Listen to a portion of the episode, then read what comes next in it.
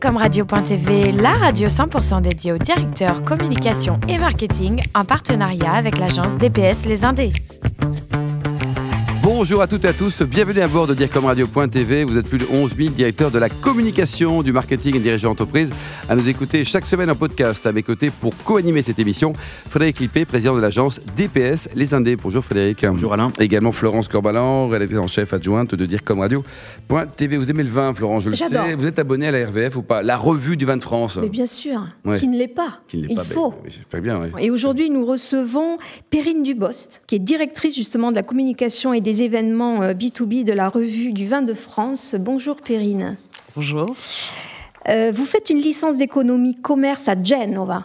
Allora parliamo Ah oui, italiano. c'est un poco. Eh, brava. Bon, ça va Frédéric Et après cela, vous enchaînez un master 1 en commerce et marketing et un master 2 en communication d'entreprise à l'Institut supérieur de l'enseignement des relations publiques en 2004. Mais pourquoi est-ce que vous êtes revenu en France? C'est tellement bien l'Italie. J'ai évité de monter sur le pont de, Genève, de Genova. Oui, ça, C'est une bonne idée. Votre première expérience professionnelle en 2004 est un coup de maître, il faut le dire. Vous prenez la place de votre patron pendant trois ans. Alors expliquez-nous ce qui s'est passé. Tout est parti d'un événement, euh, roadshow, je crois. Bah, c'est le premier et le plus marquant euh, de toute ma carrière pour l'instant, euh, puisque j'étais stagiaire. On partait, on faisait un roadshow pour Levis, qui sont des clients très très exigeants. Et, euh, et ce roadshow était une catastrophe, puisqu'à chaque soirée, dans chaque ville, il y avait personne à nos soirées. Donc, Oui, euh, j'avais pour, euh, voilà, pour objectif de, de, divers, du divertir, alors ça peut être mal interprété, mais le dire comme et euh, les directeurs marketing, puisqu'ils étaient très très énervés. Et donc déjà à cette époque, je leur servais des petits verres de vin Ah, très bien. pour les détendre. Avec modération, mais régulièrement quand même. Hein, oui. Et puis, euh, et puis euh, voilà, et puis on a, on a créé un lien qui a fait que à la fin du roadshow, euh, on m'a dit que voilà, je restais en CDI et que je remplaçais mon boss qui était parti en dépression durant tout. Moi, je dis bravo. En 2007, vous quittez l'agence Parti Pris pour aller chez Tapage comme euh, responsable du pôle événementiel et mythique. Vous débauche en 2008, mais finalement, vous préférez changer de secteur. euh, pourquoi? Alors j'ai cette, euh, c'est vrai que j'ai j'ai besoin d'être vite challengé. Oui. J'ai l'impression de faire très rapidement le tour des, des postes, donc c'est un problème pour les managers. Mais euh, à la base, je voulais, je rêvais de cosmétiques, de secteur du luxe sorti d'école. Euh, donc finalement, je suis assez opportuniste, j'avoue. Et, euh, parti pris, ne pouvant plus me challenger, euh, j'ai vite rebondi sur une opportunité toujours en agence parce que je trouve que c'est très formateur de commencer sa carrière en agence. Et puis on n'a plus euh, l'énergie par la suite euh, pour faire des charrettes. Donc si on peut les éviter. Et, et je voulais à la fois aller chez l'annonceur à moyen terme avec une dimension internationale. Donc c'est vrai que parfois on ne choisit pas toujours ses rebonds. Alors, Vous parliez du luxe, justement. En 2010, le, le- le- le secteur du, du luxe vous manque et vous intégrez la, la régie publicitaire de Lagardère. Vous dites que c'est un peu comme le film Le diable s'habille en Prada avec euh, Meryl Streep, superbe film. Alors vous avez réellement vécu cette folie, notamment sur un événement, je crois. euh. Ah mais j'ai vécu euh, le diable s'habille en Prada pendant 5 ans. Waouh C'est véridique, c'est le milieu.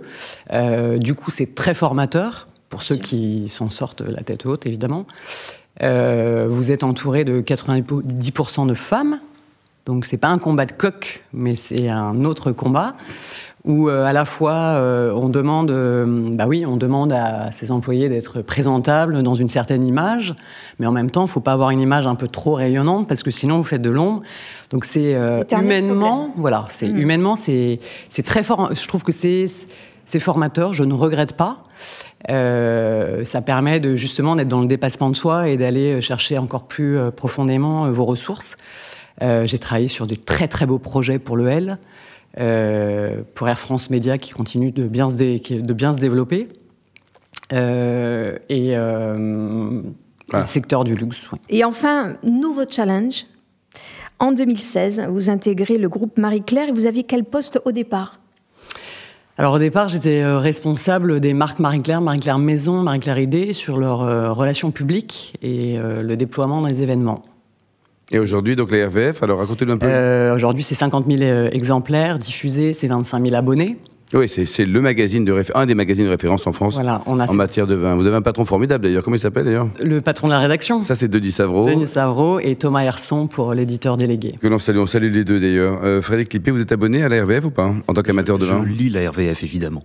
euh, l'univers des, des, vins, Périne, est un univers de passionnés.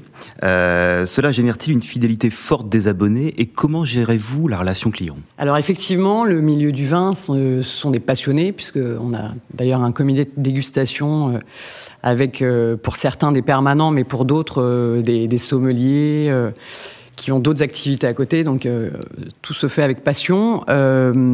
les abonnés, donc les abonnés, c'est plutôt une cible CSP++, principalement des amateurs. Euh, il, faut les, faut créer un club justement et c'est un des sujets sur lequel on, avance. Il faut, euh, pouvoir les satisfaire, leur proposer euh, des événements, la diversification, les choyer, leur montrer, leur donner en fait du contenu à la fois pointu, mais tout en gardant cette idée de rester accessible bah, pour les autres. Mmh. Euh, puisqu'on ne veut pas savoir euh, forcément euh, tout ce qui se passe que dans les grands domaines. Pour les grands domaines, en tous les cas, on veut aussi euh, pouvoir avoir les bons tuyaux de la rédaction sur... les jeunes vignerons, voilà, les, les, les, les, talents, talents de demain. Exactement.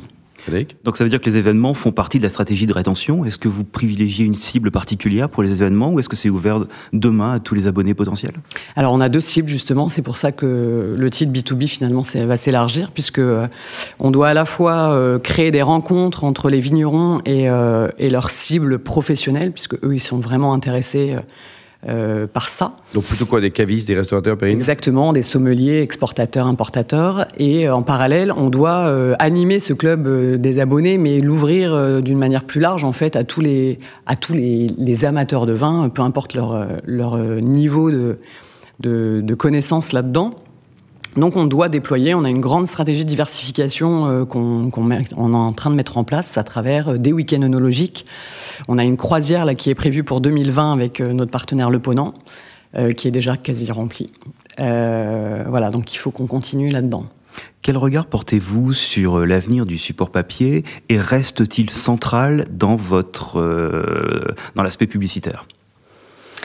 Alors c'est une grande question. Euh, oui, la presse euh, va pas très bien. Il n'y a pas du tout de surprise à dire ça, mais, euh, mais en fait, bizarrement, elle reste quand même là. Donc on ne peut pas s'en séparer. On doit avancer avec.